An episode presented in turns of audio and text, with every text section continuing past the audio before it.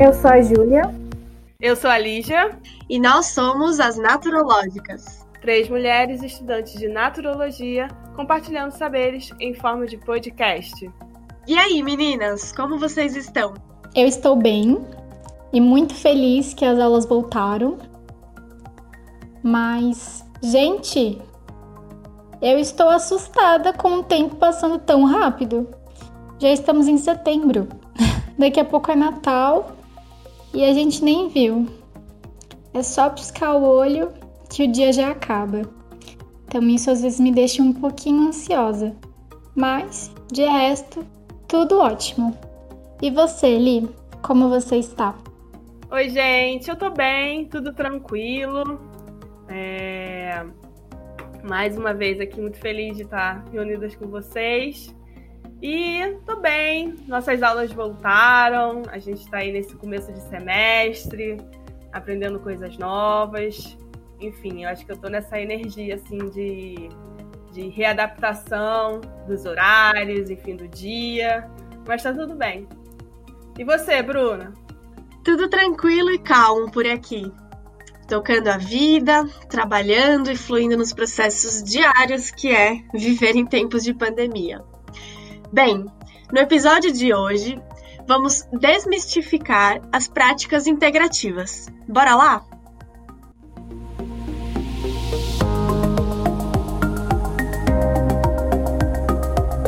Em algumas semanas atrás, eu tive uma conversa com uma pessoa sobre terapia floral.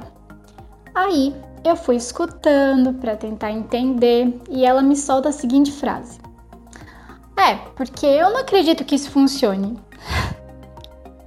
eu respirei e com toda delicadeza respondi: Olha, tudo bem, você pode até não acreditar que funcione, mas vai continuar fazendo efeito independentemente de você acreditar. Ela olhou para mim assustada e eu continuei. Todas as terapias que eu trabalho têm embasamento científico, tem estudos e mais estudos que comprovam sua eficácia. Então, eu entendo que você tem a sua opinião, mas ela funciona. Nossa, Ju, eu também já passei por situações assim. Vira e mexe, ouço que tal terapia não funciona. Mas é o que você disse, essas terapias têm embasamento científico e a gente que está dentro da graduação sabe o quanto se produz de pesquisas científicas sobre mais e mais práticas, com diversos assuntos. Eu mesma estou dentro de uma iniciação científica, cujo tema é os efeitos do yoga em mulheres que sofreram violência sexual. Nossa, que legal, Bruna. Pois é, meninas, realmente é complicado. E temos dois lados na moeda. O lado que dizem que as terapias são pseudociências e o outro que elas são extremamente perigosas. E é por isso que o episódio de hoje é para desmistificar essa visão que ainda existe sobre as práticas integrativas ou terapias holísticas, enfim. Vamos começar com a polêmica dos óleos essenciais? Vamos! Primeiramente, óleo essencial é uma substância volátil extraída das plantas, flores, árvores e frutos. E qual é a questão? Para extrair uma gotinha de óleo é necessário toneladas, literalmente, da planta. Seu processo de extração faz com que fique apenas a essência da planta. Ou seja, pensa na concentração e na intensidade. Reza a lenda que uma gota de óleo essencial equivale a mais ou menos 25 xícaras de chá. É muita coisa. Sim, e aí virou moda a ingestão do óleo e quantidades absurdas. Imagina você beber 25 xícaras de chá de uma vez. Coitado do seu corpo que vai precisar absorver e sintetizar tudo isso. O meu fígado não aguenta não. Existe muito aquela visão do é natural, então tá tudo bem. Posso me banhar de óleo, posso ingerir quantas gotas eu achar que preciso. Só que não, né? Só que não mesmo, Bruna. E você não tem noção que a popularização da ingestão ganhou mais visibilidade porque uma empresa de óleos essenciais começou a instruir as pessoas que compravam a fazer blends de alguns óleos, colocarem em uma cápsula e ingerir. E para as mais diversas questões. Gente, essas essências são de alta toxicidade, como a canela, por exemplo. Nossa, menina, se eu faço um chazinho de canela mais forte, eu já passo mal. Imagina ingerir 20 gotas de canela. e por que indicam isso? Porque assim o frasco de óleo de 20 ml, que é bem pequenininho, acaba mais rápido. E geralmente é caro um frasquinho. E eles vão lucrando cada vez mais.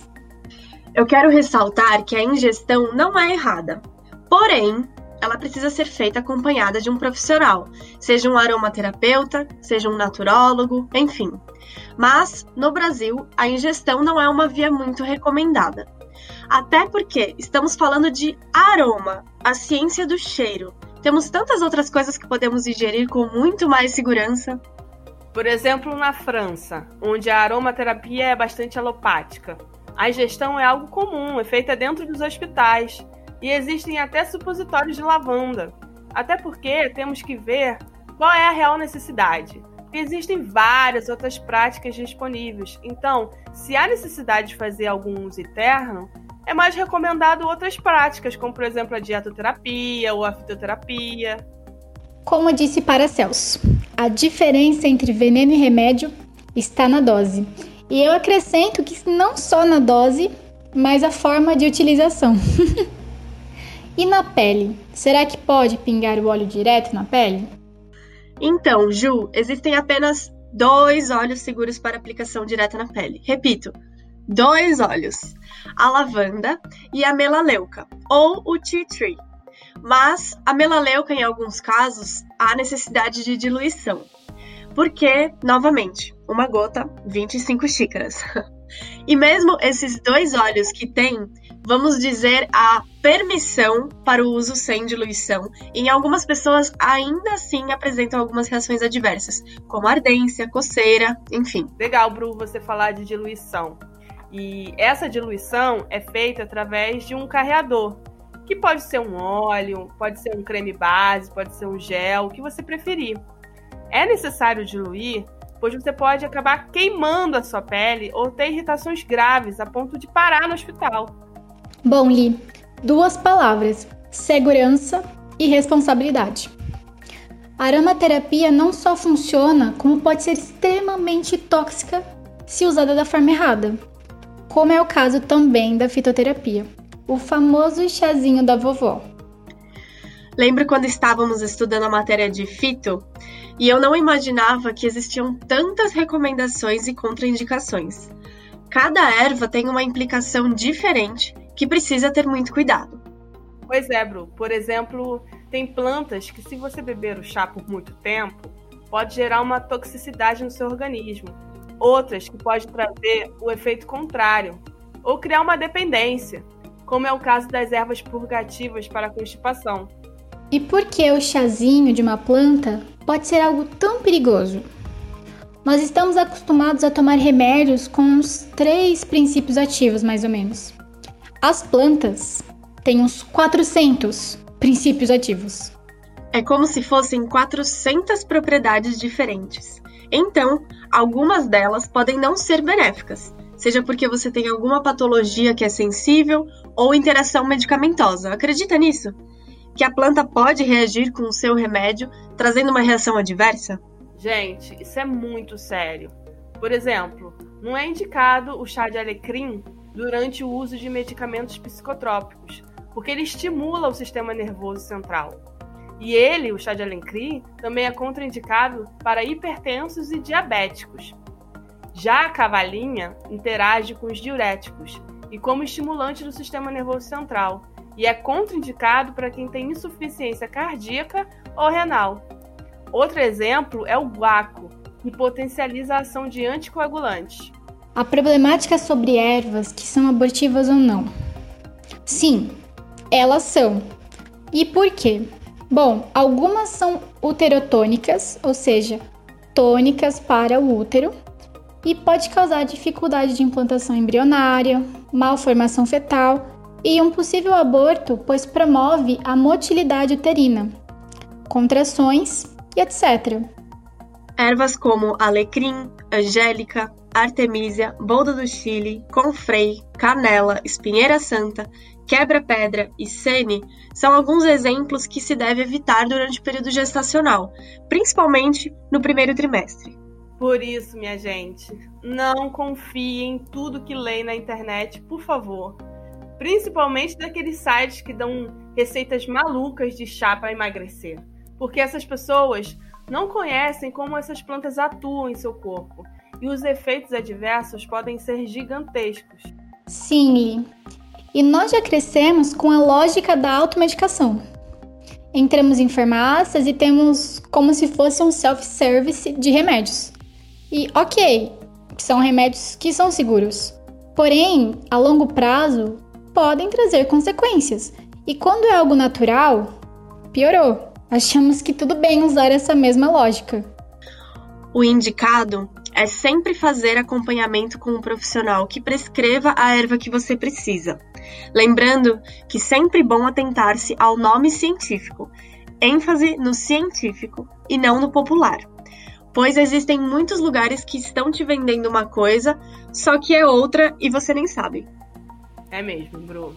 Agora, mudando um pouquinho de assunto, e o reiki, meninas? Primeiramente, eu queria enfatizar que o reiki é um método reconhecido pela Organização Mundial da Saúde, a OMS, e também é aplicado no Sistema Único de Saúde, o nosso querido SUS, através do projeto do PNPIX, que é um projeto de política nacional de práticas integrativas e complementares da saúde no SUS. Olha que legal!